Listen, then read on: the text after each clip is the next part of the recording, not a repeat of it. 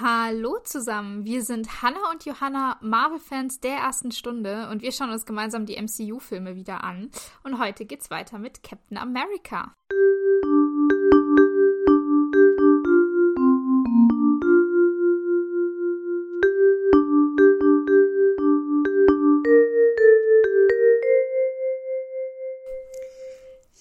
Und wie ihr euch vielleicht noch erinnert, in der letzten Folge hatten wir das coole Bootcamp, wo wir Steve anschauen durften, wie er ganz viele Militärsachen und anstrengende Sachen machen musste und wieso auch immer jetzt ausgewählt wurde als der Supersoldat, weil er ja so viel Erfahrung hat.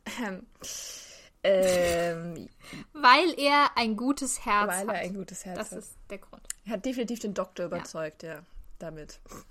Ja. Ja. Und ähm, genau, jetzt als nächstes kommt eine ganz tolle ähm, Bösewicht-Szene.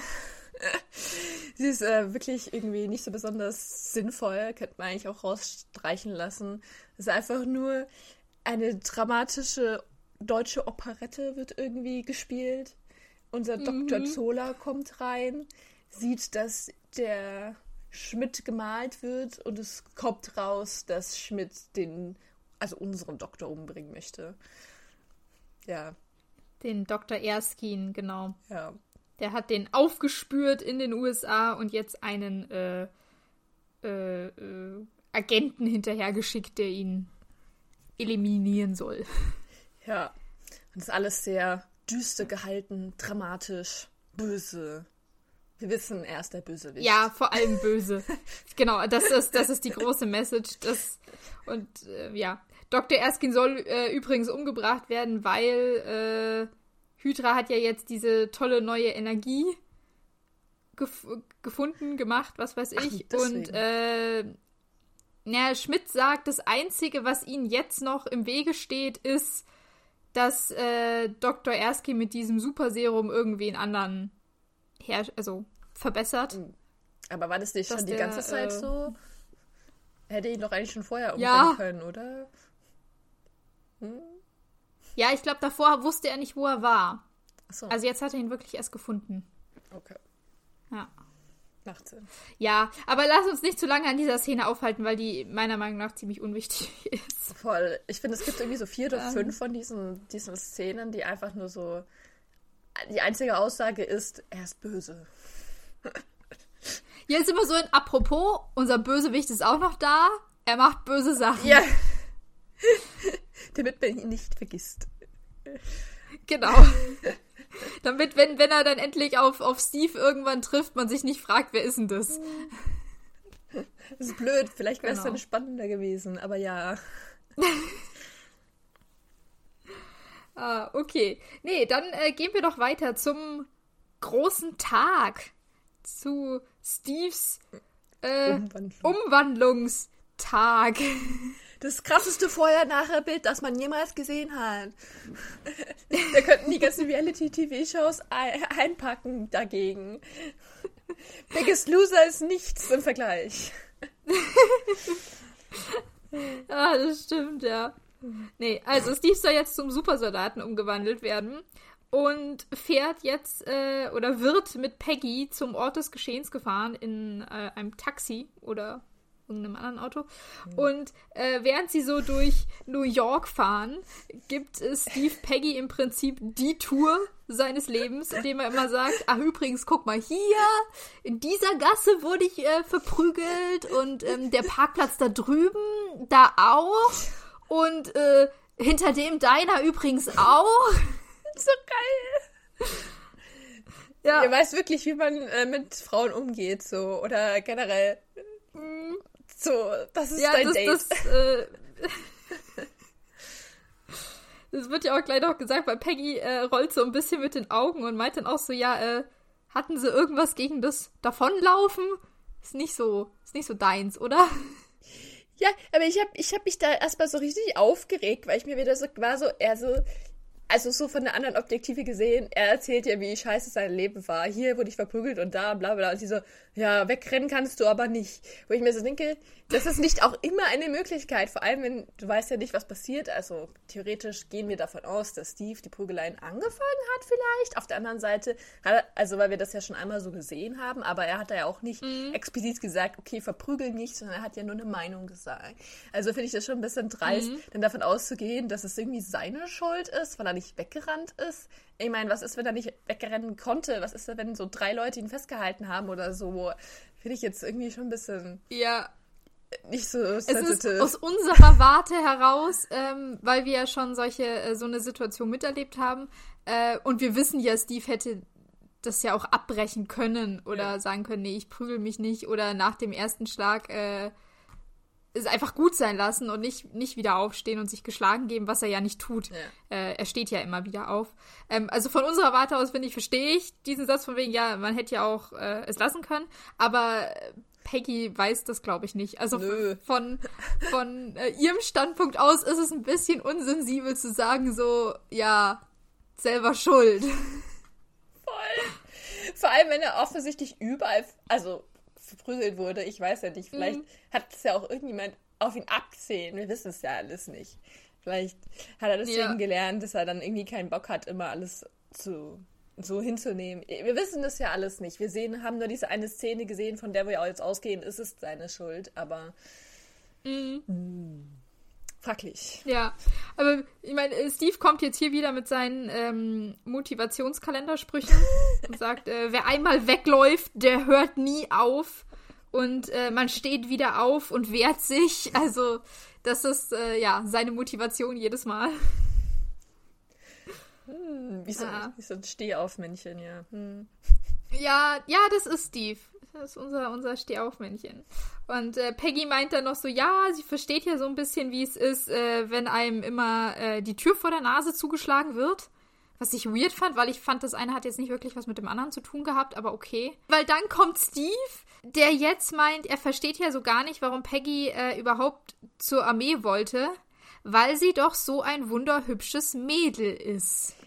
Oh. So furchtbar. Ja. Ich. Ja.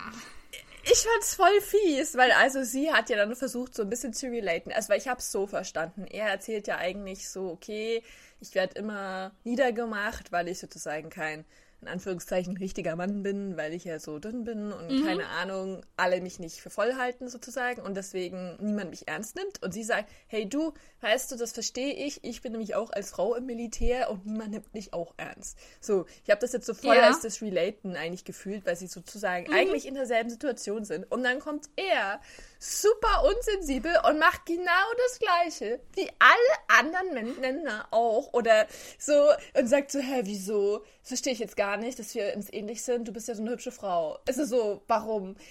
Ich fand das so dumm. So, dann habe ich mir wirklich gedacht, Steve, müsstest du das jetzt nicht eigentlich besser wissen? Ja, ich dachte mir auch, es war so unglücklich. Er versucht noch die Konversation zu retten, aber er macht es eigentlich immer nur noch schlimmer. Und ich dachte mir nur so, warum, warum hast du das jetzt gesagt? Ey, das ist so, oh, es ist so plump, es ist so,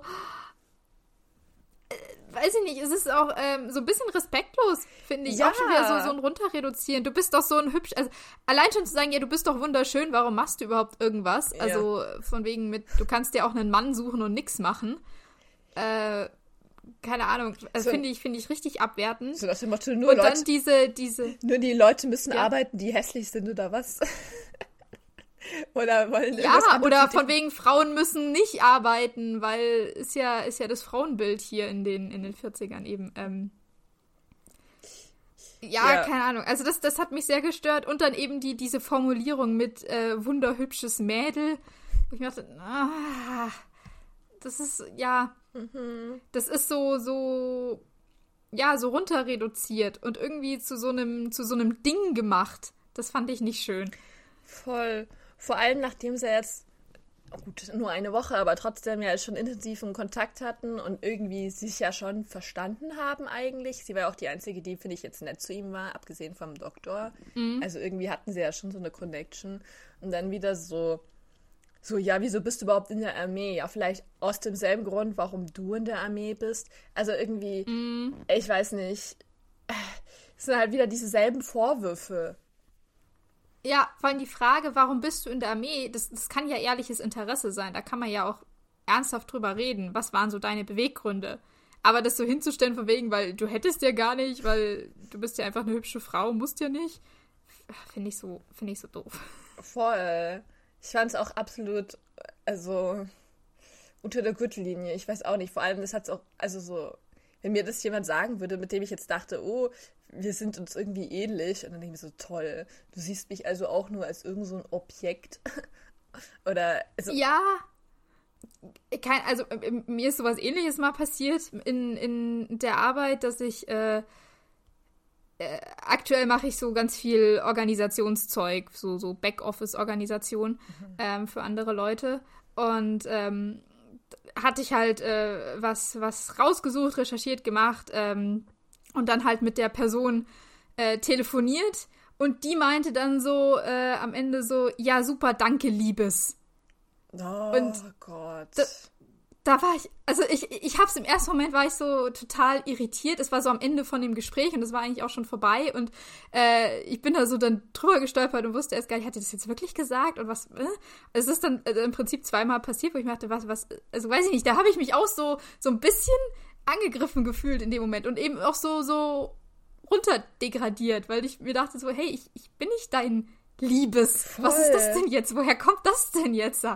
Ja. Wie scheiße halt. Auch so, dass man so, man kann ja auch einfach höflich und respektvoll miteinander reden. Und, und mhm. halt nicht, ich finde, das ist ja fast sogar, geht schon in die Richtung sexuelle Belästigung, so, weil man ja wieder so, zum Kerl hätte er das nicht gesagt. Also so, ja. da hättest du einfach gesagt, danke.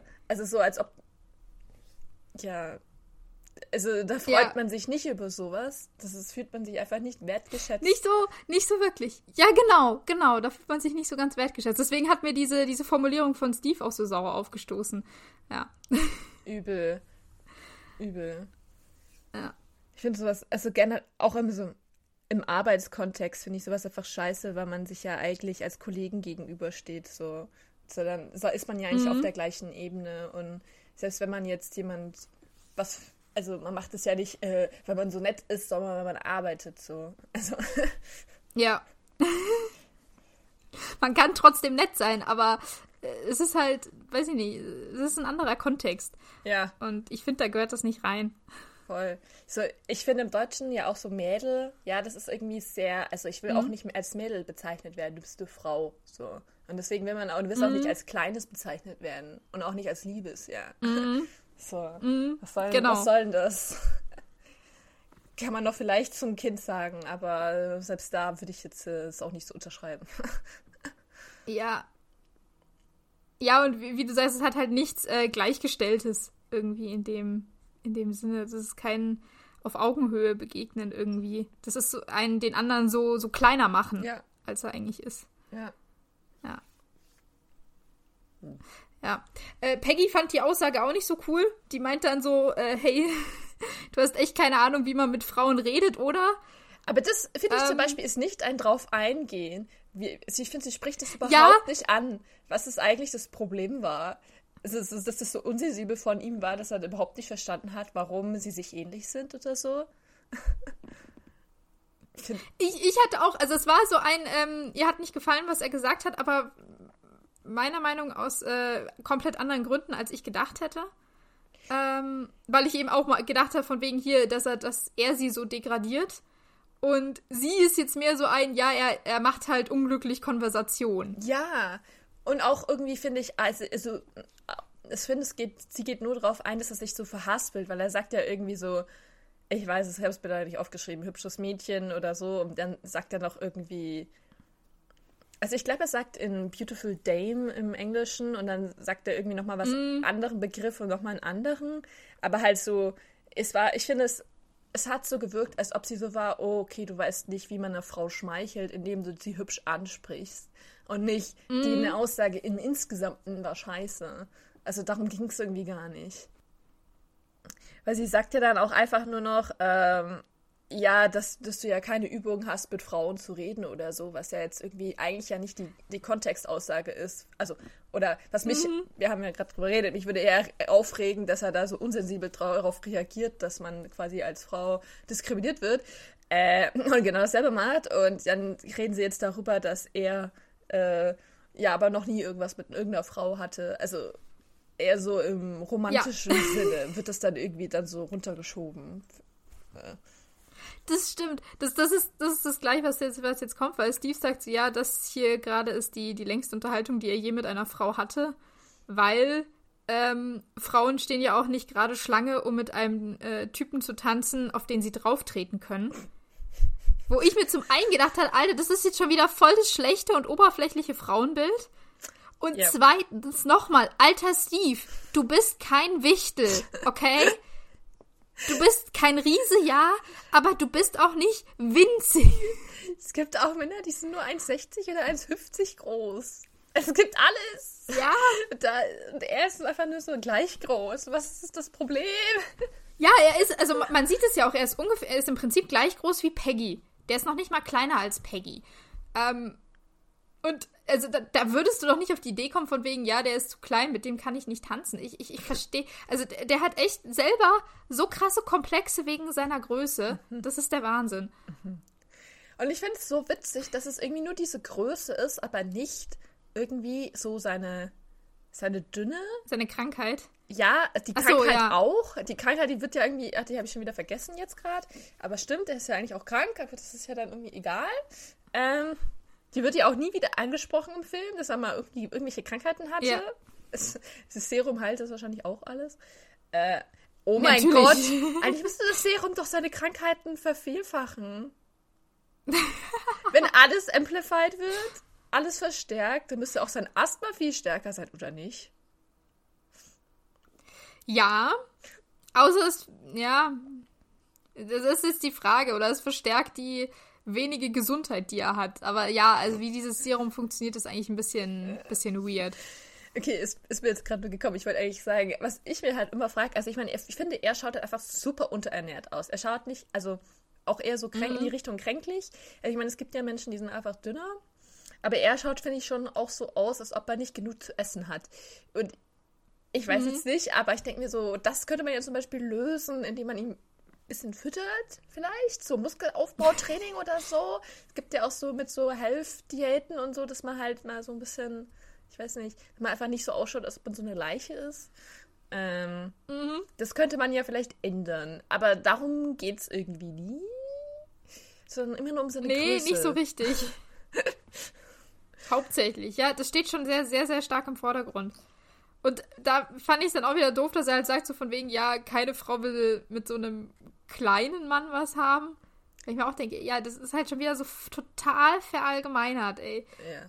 Und auch voll scheiße für all die kleinen Männer so, die auch wahrscheinlich trotzdem Frauen haben, logischerweise, weil es ja auch manchmal um den Charakter geht und außerdem, es gibt ja auch kleine Frauen, keine Ahnung, dieses ja. ganze Größending macht mich voll fertig, es ist doch egal. Ja, und das so darzustellen, als ob das das Einzige ist, worauf eine Frau achtet. Ja. Das, äh, ja ich, wo ich mir nur so denke, also ich meine, es kann ja sein, dass es irgendwie so ist, weil er jetzt irgendwie nicht im Militär ist, meinetwegen, dass dann jetzt gerade zu Kriegszeiten jetzt nicht alle auf ihn fliegen, weiß ich jetzt nicht. Aber dann das nur immer mhm. an sowas festzuhalten, was er eh nicht ändern kann, kommt mir auch ein bisschen so einfach vor. Ja. Ja, das stimmt. Ja. Er erzählt jetzt, dass er ähm, noch nie mit einer Frau getanzt hat weil er sich auch nie getraut hat, eine anzusprechen. Ist das und das der Problem? immer gedacht hat, er kann ja noch warten. Ja. das ist, das ist hier wahrscheinlich eher das Problem, als er so klein ist. Ähm, und ich verstehe das auch, okay, dass man sich da nicht unbedingt traut. Ähm, er hat halt immer gedacht, ja, er hat, er hat noch Zeit und äh, kann ja noch warten, bis er die, die richtige Partnerin findet. Ähm, ja. Aber jetzt hat er wohl anscheinend das Gefühl, er kann nicht mehr warten und er hat keine Zeit mehr und äh, ja. Achso. Fra Keine Ahnung. Fra fragt er sie? Nee. Nee, nee, hat das nicht. Aber so wie er es sagt, von wegen, ja, ich habe immer gedacht, ich hätte noch Zeit. Das, das klang so von wegen mit, ja, jetzt ist die Zeit halt abgelaufen, jetzt wird er nie mit einer Frau tanzen gehen. Also ich so mein, hatte ich das verstanden. Ah. Ja, ich verstehe, ah ja, ich verstehe das aber so ein bisschen so, dass man sich mal so denkt, ja, okay, ist jetzt irgendwie nicht so wichtig, irgendwann kommt das schon noch. Also so Mhm. Kann ich ein bisschen nachvollziehen, diese Mentalität so. Ja, ich, ich wollte nur sagen, aber ich hatte auch das Gefühl, dass aber äh, Peggy diese Aussage sehr gut fand. Dass er, weil ich, ich dachte Ja. so, er will für den richtigen Partner warten. Das heißt ja auch so ein bisschen, er will jetzt nicht einfach mit irgendjemandem was haben. So, gut, jetzt tanzen wir jetzt natürlich auch jetzt nicht so ein großer Schritt, aber naja, äh, dass er halt so für die perfekte Frau oder den perfekten Partner ähm, warten möchte, ist ja eigentlich an sich da eher das, was eine Frau hören möchte. Sagen wir mal so als Frau. ähm, Ja, Und ich glaube, sie findet das auch gut. Ja. Also, ja, glaube ich auch, weil Peggy, Peggy lächelt danach nach dieser Antwort. Also das, äh, die Antwort scheint ihr, scheint ihr gefallen zu haben. Aber dachte ich mir auch, also ich, von meiner Warte aus hätte ich auch gesagt, dass ich das richtig finde, äh, abzuwarten auf die richtige Person und nicht einfach nur Dinge zu machen, nur damit man sagen kann, man hat sie gemacht. ja. Weiß ich nicht. Also von dem her, ja, konnte ich schon, konnte ich schon nachvollziehen. ja. So. Aber diese ganze, ja. Aber das ist, wäre, hätte, hätte er auch einfach so dastehen lassen können. Aber das hat dann vorher doch die Mitleidsschiene gemacht. So. Also, was ist jetzt das Wirkliche? Kriegt er keine ab und kann deswegen nicht? Oder will er wirklich warten? ja, es sind ja beides eigentlich sehr widersprüchliche Aussagen. Aber naja. Nee, aber ich finde die nächste Szene richtig witzig, weil ich habe nämlich das Gefühl, ich habe diese Szene schon hundertmal gesehen. Gefühlt jeden irgendwie Spionagefilm immer. Ich weiß nicht, wie es dir ging. Aber ich dachte mir das so, ich habe das schon so oft gesehen. Es ist gefühlt auch immer die gleiche Ja. alte Frau. Genau, weil die Autofahrt endet jetzt hier vor einem äh, Antiquitätengeschäft. Und äh, hier kurzer, kurzer Fun-Fact oder so, weiß ich nicht, ob es ein Fun-Fact ist, egal.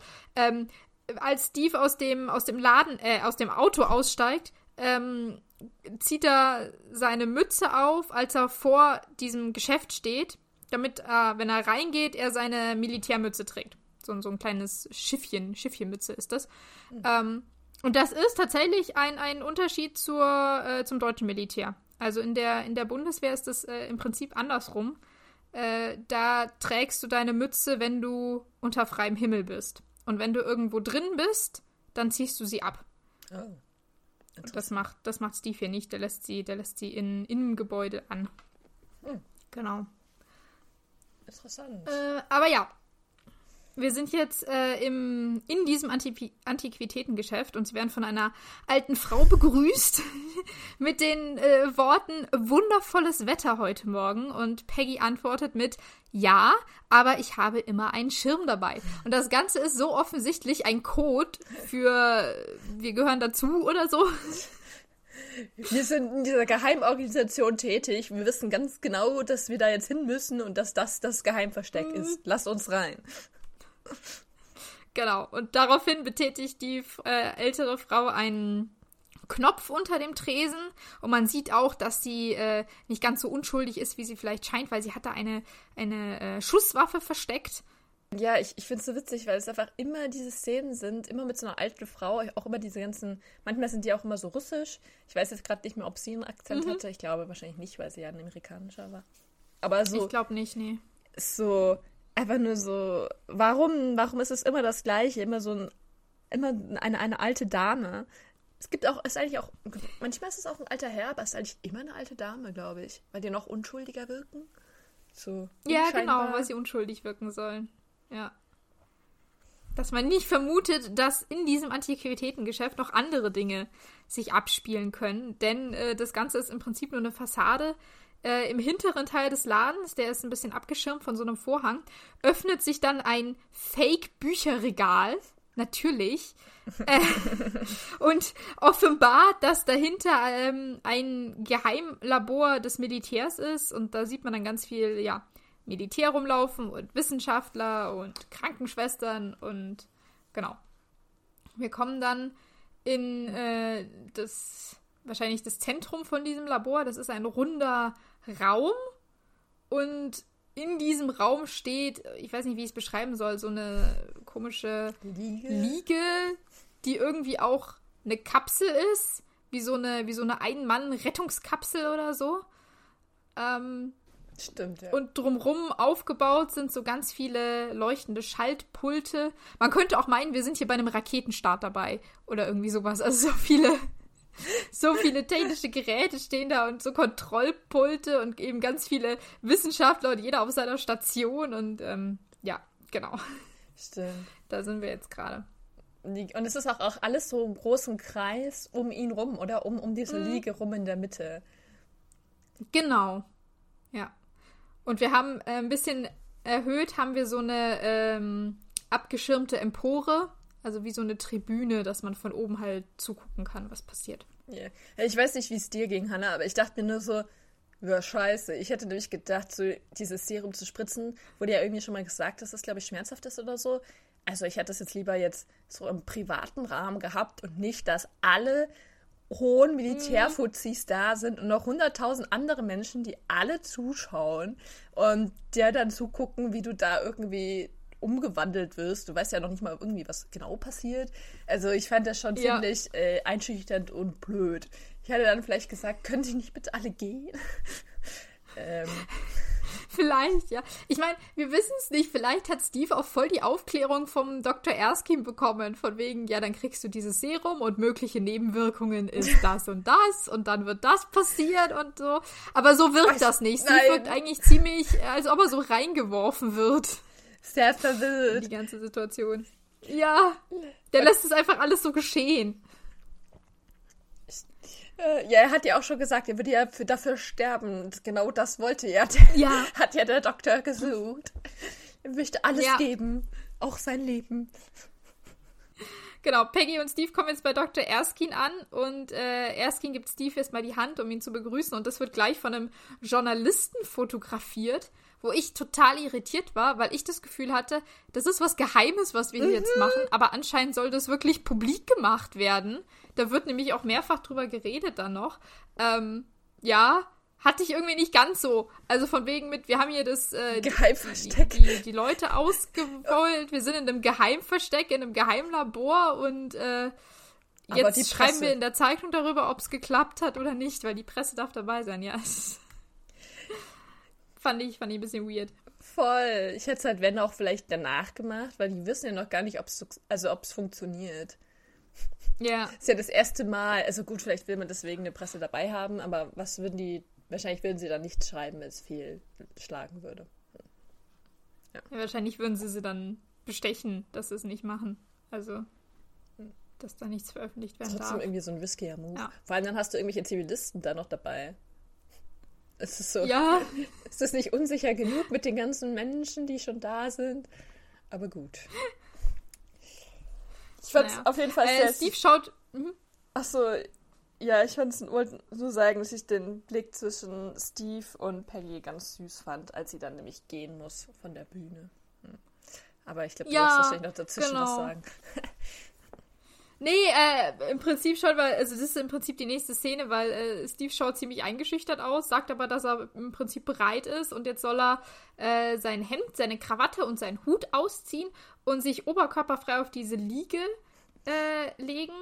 Und, Wo man alle äh, seine dann Rippen sehen kann. Alle. Genau.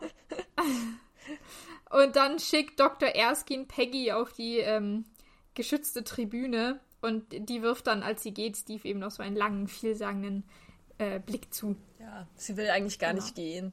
Sie will, glaube ich, einfach bei ihm bleiben, Ja. aber es geht leider nicht. Ja. Ja, sie darf nicht. Auf der Empore äh, versammeln sich gerade dann die ganzen wichtigen Leute. Äh, unter anderem haben wir hier auch Colonel Phillips, der mit dem, ich glaube, es war der New Yorker Senator, äh, redet. Brand oder sowas, was weiß ich, wie der heißt. Äh, der soll nämlich ähm, Colonel Phillips jetzt Zugriff auf das städtische Stromnetz gewähren. Da dachte ich mir nur so, Alter, hätte man das nicht vorher klären können? Warum diese, dieses Einverständnis jetzt, zwei Minuten bevor man es braucht, zu holen, ist auch ein bisschen spät. Voll! Vor allem jetzt dann zu sagen, ah, er so nein und dann können dann alle wieder nach Hause gehen oder was? Wie dumm. Das ist Ja. außerdem auch schon so Monate oder Jahre lang geplant, dieses ganze Ding. Ja. Es war ein bisschen, bisschen unsinnig. Aber unser Senator stellt äh, Colonel Phillips auch ähm, einen anderen Mann vor, Fred Clemson aus dem Außenministerium. Das heißt, die Regierung ist auch mit von der Partie. Äh, und der spricht eben nochmal an, von wegen hier, dass sie, dass das nicht nur Schlagzeilen hoffentlich hervorbringt, dieses Projekt, sondern dass man damit auch mehr machen kann. Äh, ja. Also ja, wir haben die ganzen, ganzen wichtigen Leute da. Und äh, Steve wird jetzt auf diese, diese Liege gelegt. Mhm. Und dann kommt noch mit ins Bild äh, Howard Stark, der ist auch noch mit von der Partie. Der darf einmal sagen, dass er auch ready ist und dass all seine Pegel auf 100% sind, was auch immer er damit meint.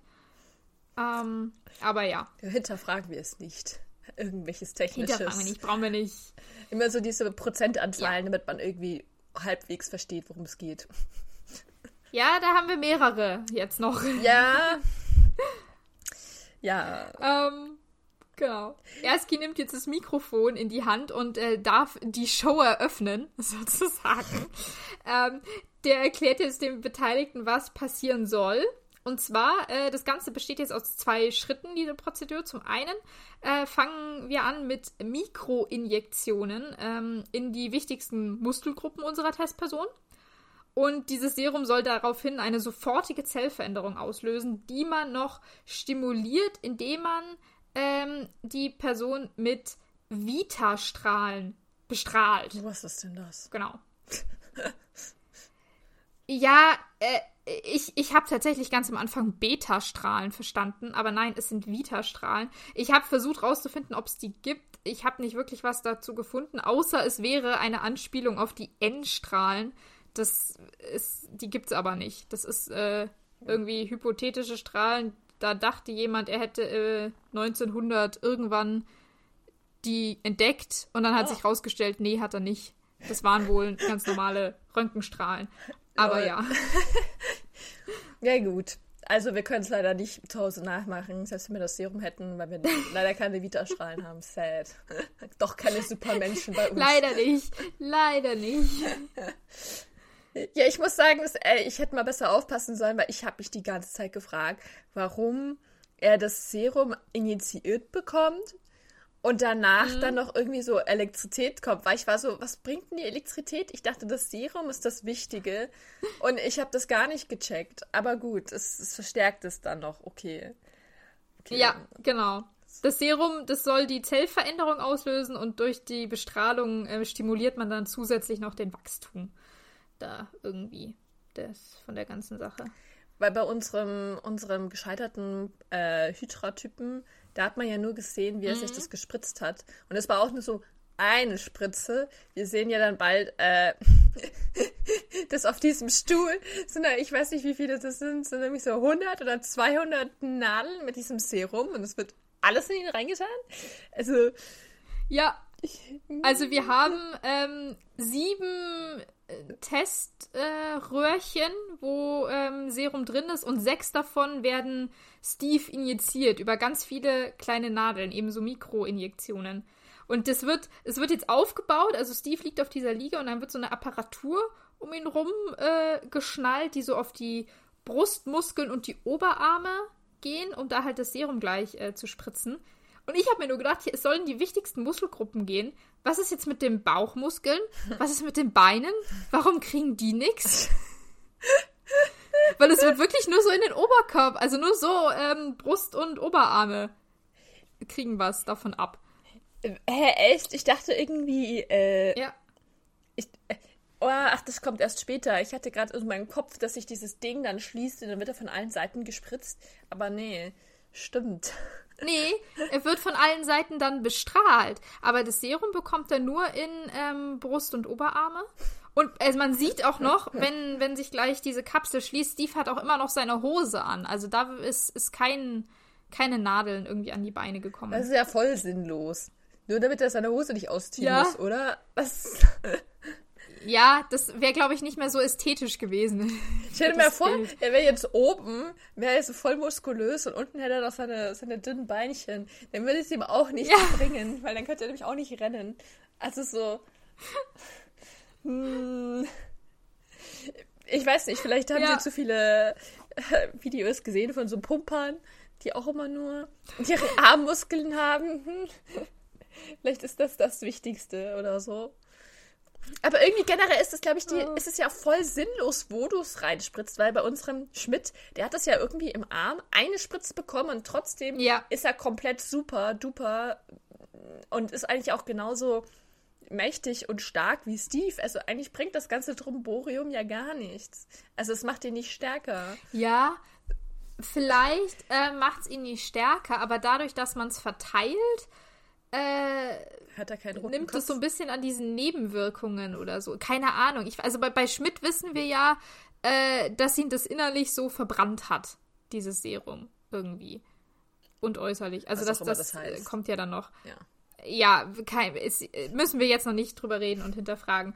Ähm, aber vielleicht war das, weil er es nur an einer Stelle hatte und bei Steve splitten sie es halt auf, dass er das an mehreren Stellen bekommt. Keine Ahnung. Vielleicht kann man sich das so erklären. Okay. Sagen, sagen wir das einfach so. Aber ja, eigentlich, eigentlich ist es kompletter Unsinn, was hier passiert. äh, ähm, und jetzt, bevor es losgeht, bekommt, es wird ja alles nur aufgebaut. Wir sind ja immer noch beim Aufbau hier. Äh, bevor es losgeht, bekommt Steve jetzt äh, nochmal eine, eine einzelne Spritze in den Oberarm, die er ganz tapfer erträgt, wie so ein, wie so ein großer Junge. Äh, meint dann auch so, hey, das war ja gar nicht so schlimm. Und Dr. Erskine ist dann so ein bisschen mitleidig und meint so, ja, das war nur Penicillin. und ich war kurz irritiert, weil ich dachte, die spritzen ihm jetzt ein Schmerzmittel. Aber Penicillin ist ja Antibiotika ah. und kein Schmerzmittel. Ich habe mir gerade gedacht, was ist das nochmal? Penicillin? Also es ist ein, ein Antibiotika äh, oder Antibiotikum. Ähm, und ich dachte mir nur so, warum kriegt der das jetzt so? Was, was soll das bringen, prophylaktisch? Ähm, also ich habe mir wohl, ich habe mir sagen lassen, dass wenn du eine Zahn-OP hast, äh, dann kriegst du häufiger prophylaktisch vorab Antibiotikum. Okay. Ähm, weil äh, da halt Bakterien ins Blut kommen können und wenn du dann äh, eine äh, künstliche Herzklappe hast, dann kann sich das, können sich die, die Shit, waren es Bakterien oder Viren? Ist ja auch egal. Kann sich irgendwas auf der Herzklappe absetzen und das ist nicht gut. Das möchte man nicht. Deswegen gibt es in solchen Fällen vorab Antibiotika. Hm. Allerdings haben wir hier keine Zahn-OP. Und ich, soweit ich weiß, Steve hat viel, aber ich glaube keine künstliche Herzklappe. Ähm, nee, hatte er nicht. Und dann. Nee, hatte, hatte er nicht. Und dann muss man auch dazu sagen, sind die hier echt krass am Puls der Zeit, weil Penicillin wurde zwar schon Ende 1800 entdeckt, aber dass man es medizinisch einsetzen kann, das äh, Wissen darüber kam erst so 1928. Und dann in den 40ern, Anfang der 40er, hat man das auch wirklich ähm, für die Medizin verwendet. Hm. Und wir sind hier gerade 1943. Also die sind uh. wirklich, äh, wirklich, wirklich gut dabei. Vor allem, wenn du dir jetzt überlegst, wie lange es dauert, bis, bis Medikamente irgendwie für irgendwas zugelassen werden. Ähm, vielleicht haben sie es ja, ja, erfunden, wer weiß. Vielleicht haben sie das ja alles ganz neu gemacht. Aber ich meine, sie haben ja auch irgendein uh, super Soldatenserum erschaffen. Also ja. dieses.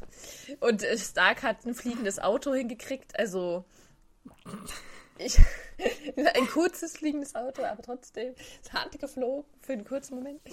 Äh, vielleicht äh, da sind ja. sie einfach so richtig, wie du sagst, am Zahn der Zeit der Wissenschaft und können deswegen alles. Ja, genau. muss, muss wohl so sein. Ja, vielleicht ist das Penicillin ja. ja. dafür, dass er nicht verbrennt von innen. Vielleicht ist das ja das Antibiotikum. Vielleicht kann das ja mehr. Vielleicht. Oder er hat vielleicht. einfach nur Oder Spritze sie haben gekriegt. Schiss, um zu gucken, ob es vielleicht irgendwas bringt. Oder sie hatten so Schiss, dass ihre Nadeln so dreckig sind, dass sie das vorab noch geben wollten. Hm. Aber eigentlich wäre so ein Schmerzmittel auch praktisch gewesen, wenn man mal so drüber nachdenkt. Hätten sie irgendwie einfach ja, ein Schmerzmittel wie gesagt, ich war, ich, dachte ich mir auch. Ich glaube, das wäre sinnvoller gewesen. Aber egal. Ähm, Dr. Erskine beginnt jetzt mit einem Countdown ähm, für die Seruminfusion und er zählt von fünf einmal runter. Ähm, und bei 1 werden Steve dann äh, der, der Inhalt von sechs blauen Serumröhrchen gespritzt. Und dann gibt Dr. Erskine Howard Stark ein Zeichen und Howard Stark darf einmal einen Schalter umlegen. Und jetzt äh, stellt sich diese Liege, auf der Steve festgeschnallt ist, einmal hochkant auf, ähm, dass sie im Prinzip steht und diese Kapsel schließt sich um ihn rum. Und dann werden da irgendwelche Schläuche noch dran verbunden. Und ja, äh, ich nehme an, dadurch soll dann diese Vita-Strahlen langlaufen, keine Ahnung. Wir wissen es nicht. Es schaut auf jeden Fall aus wie so eine Kiro-Kapsel, finde ich. Sehr, sehr Science-Fiction-mäßig. Also ja. wie so eine Schlafkapsel ja. oder wie du auch gesagt hast, als ob der in den All geschickt wird. Also.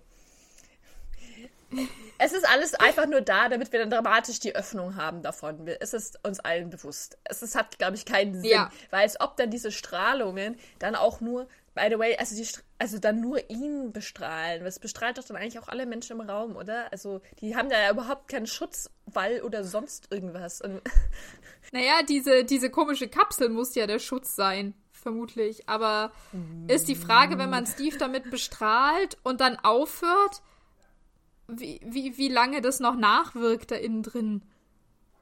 Vielleicht ist es ja auch ganz ungefährlich und generell hat einfach keine Auswirkungen auf einen normalen Menschen und nur auf die mit Serum. Und er ist einfach nur in der Kapsel, ja. damit es intensiver ist. Vermutlich, vermutlich. Sagen wir Allerdings, das einfach. Stark.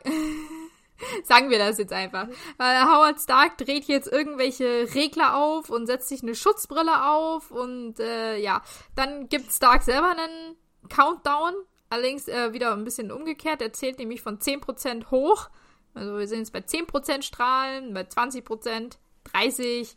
Äh, und je höher es geht, desto ähm, krasser beginnt es, aus dieser Kapsel raus zu leuchten. Also da kommt irre viel, viel Licht raus.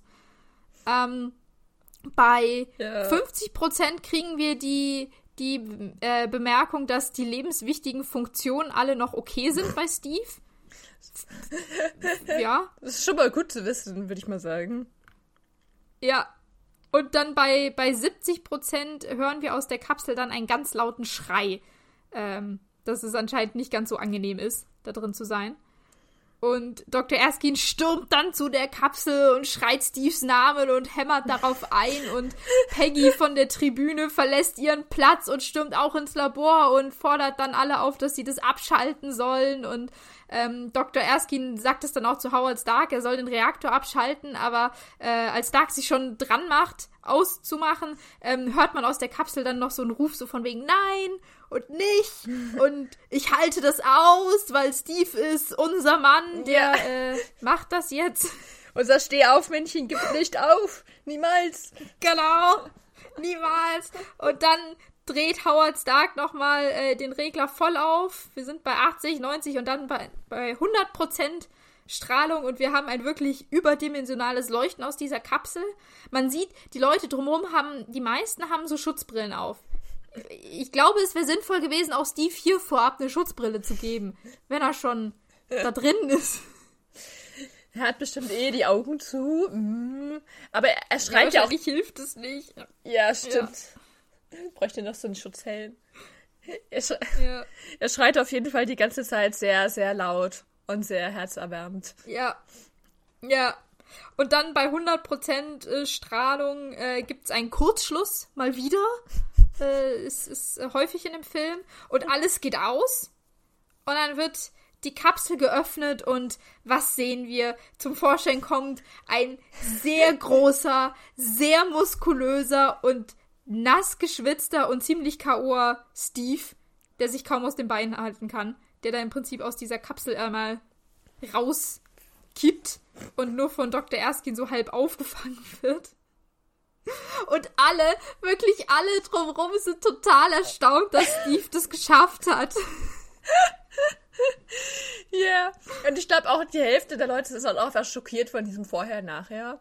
Weil er ja auf einmal ja so gut ausschaut und so viele Muskeln hat und so groß ist und so der perfekte Mensch ist, I guess. Ähm, ja. Ja. Er ist auf jeden Fall gewachsen.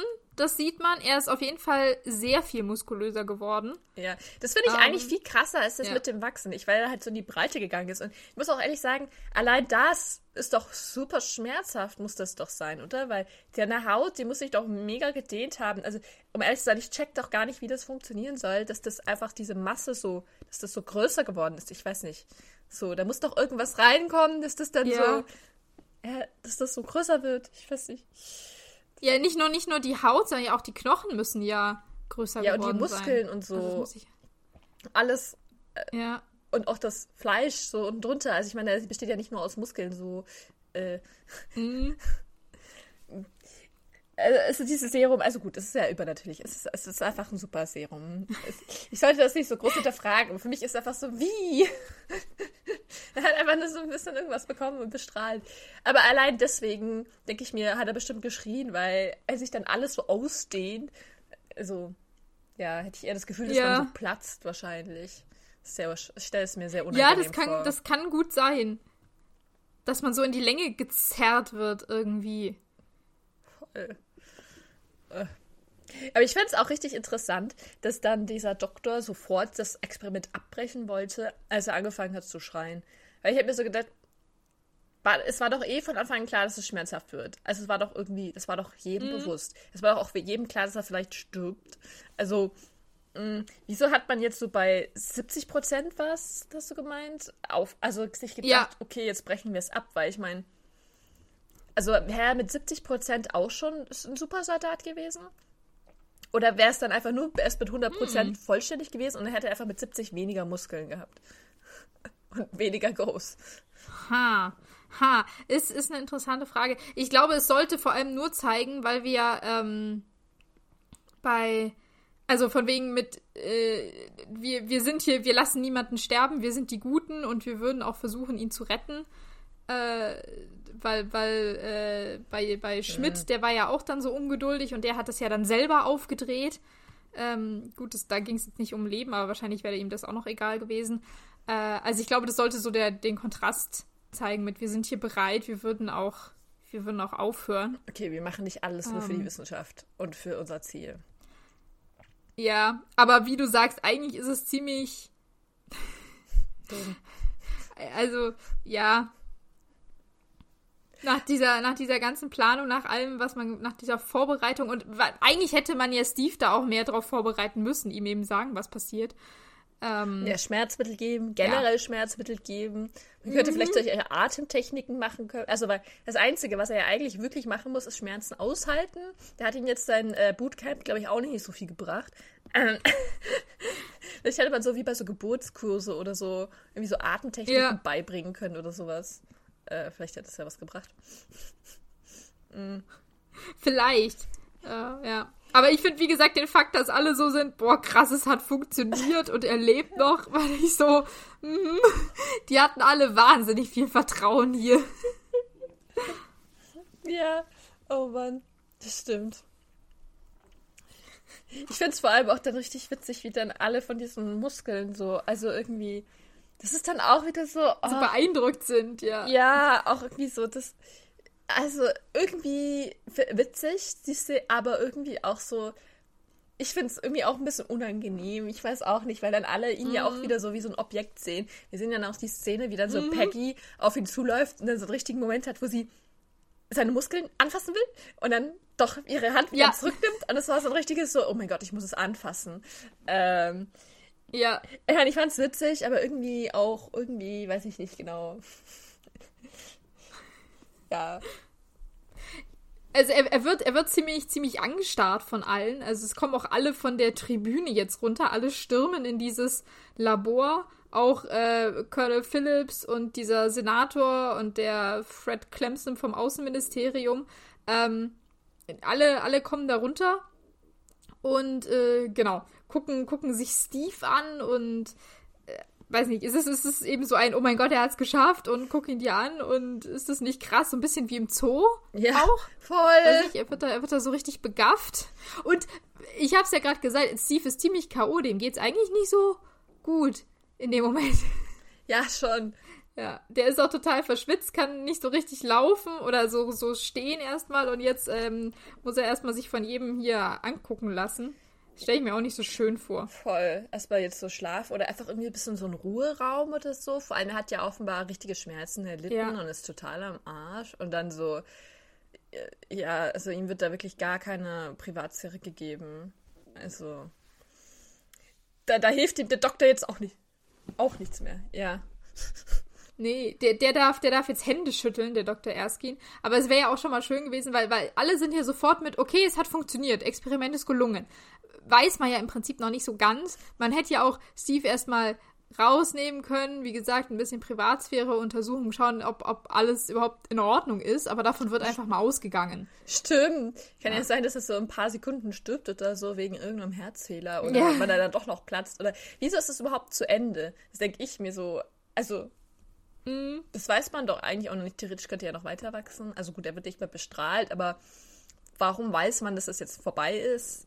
Äh, weil dieses Serum, mhm. das ihm gespritzt wurde, da, du weißt ja nicht, äh, ich meine, das ging ja jetzt auch alles richtig schnell. Vielleicht hat es ja noch Langzeiteffekte, by the way. also.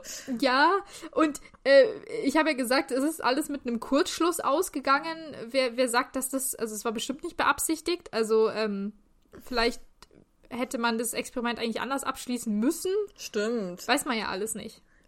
Ich hätte auch einfach noch einen Elektroschock bekommen oder so. ja.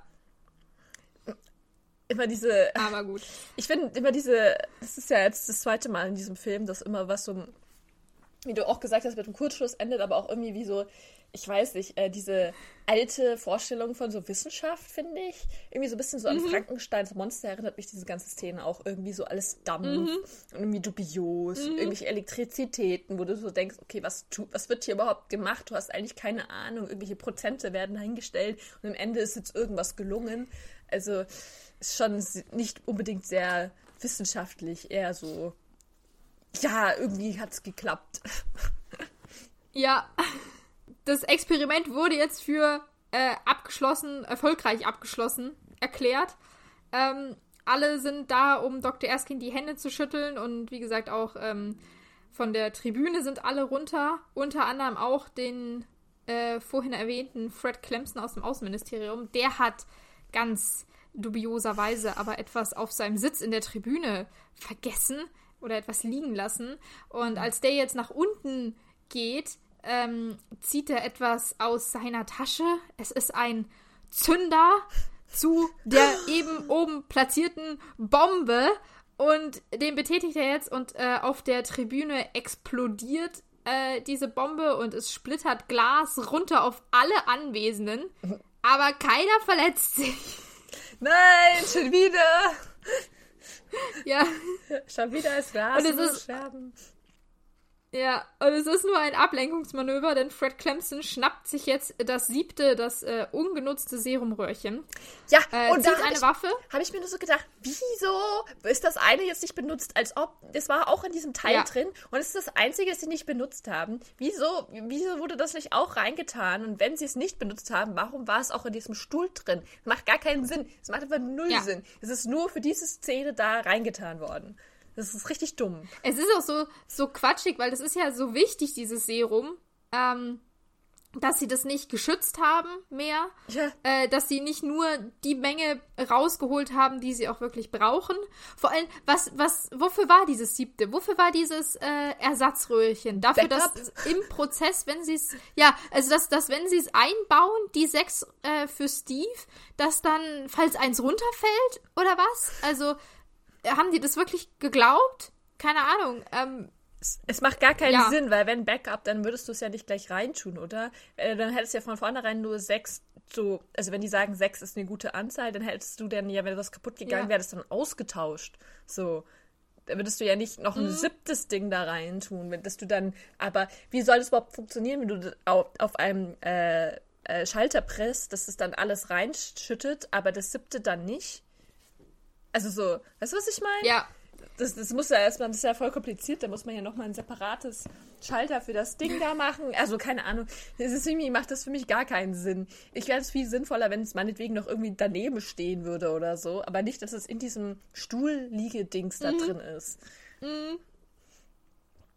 Ja. Nee, es ist offensichtlich nur dafür da, dass ähm, jetzt das passieren kann, was passiert. Nämlich, dass sich Fred Clemson dieses äh, siebte Serumröhrchen schnappt. Äh, er zieht eine Waffe und damit erschießt er äh, Erskine, also zweimal in die Brust und rennt dann davon. Und Peggy versucht gleich, äh, ihn aufzuhalten und ähm, also versucht auch auf ihn zu schießen, aber trifft ihn nur an der Schulter und dann rennt, er, äh, rennt Peggy ihm noch äh, hinterher. Und Steve, der mittlerweile sich ein T-Shirt angezogen hat, äh, zum Glück, weil danach hat er nicht mehr viel Zeit dafür, rennt zu dem sterbenden Erskine hin, der auf dem Boden liegt. Und äh, ja, dann haben die zwei nochmal eine, eine Szene, dass Erskine einmal ein letztes Mal auf Steves Herz deuten kann. Von wegen, bleib immer der Gute. Ähm, ja, und dann stirbt er. Und dann ist Steve ziemlich sauer und rennt erstmal Peggy hinterher. Ja. Ja. Und dann gibt es eine schöne Verfolgungsszene, würde ich mal sagen. die so wundervoll ist und so absurd. Ich glaube, da sollten wir en Detail beim ja, nächsten Mal nächstes Mal drüber reden. Ja, ich glaube auch. Ähm, es gibt sehr interessante Szenen in dieser Verfolgungsszene. Ja. Ich glaube, da haben wir ein bisschen was zu sagen. Ja, ja. Ist auf jeden Fall traurig, dass der Doktor jetzt gestorben ist, aber er hatte einen kurzen Auftritt, aber er hat Steve zu dem gemacht, was er jetzt ist. Ja, es war so, so diese typische Vater-Mentor-Figur, ähm, die, die Steve praktisch auf den rechten Weg rückt und dann stirbt, um die, also um ihn so weitergehen zu lassen. Um ihn zu motivieren, finde ich aber auch, damit er sich ja nie falsch Ja. entscheiden kann. Weil wenn jemand einfach nur Ja. einmal was sagt und dann aber weiterlebt, dann hat es ja so keinen großen Impact und jemand, also zu Ja. jemandem so. Und deswegen müssen ihn immer dramatisch sterben, damit er sich dann immer äh, an ihn erinnert. Und An ihn erinnern kann. Und an seine Botschaft und Ja. was, was das aussagt, ja. Genau. naja. Aber gut, wir haben jetzt, äh, Steve ist im Prinzip äh, schon fast Captain America. Naja. Also zumindest die, die körperliche Voraussetzung hat er jetzt schon mal. Er schaut auf jeden Fall jetzt mal anders aus, das stimmt. Ja. Und was noch mehr passiert, erfahrt ihr beim nächsten Mal. Bis dahin hoffe ich, ihr habt eine wunderschöne Woche. Ja. Und wir hören uns in der nächsten Folge wieder. War wieder schön. Genau. Ja. Tschüss. Bis dann.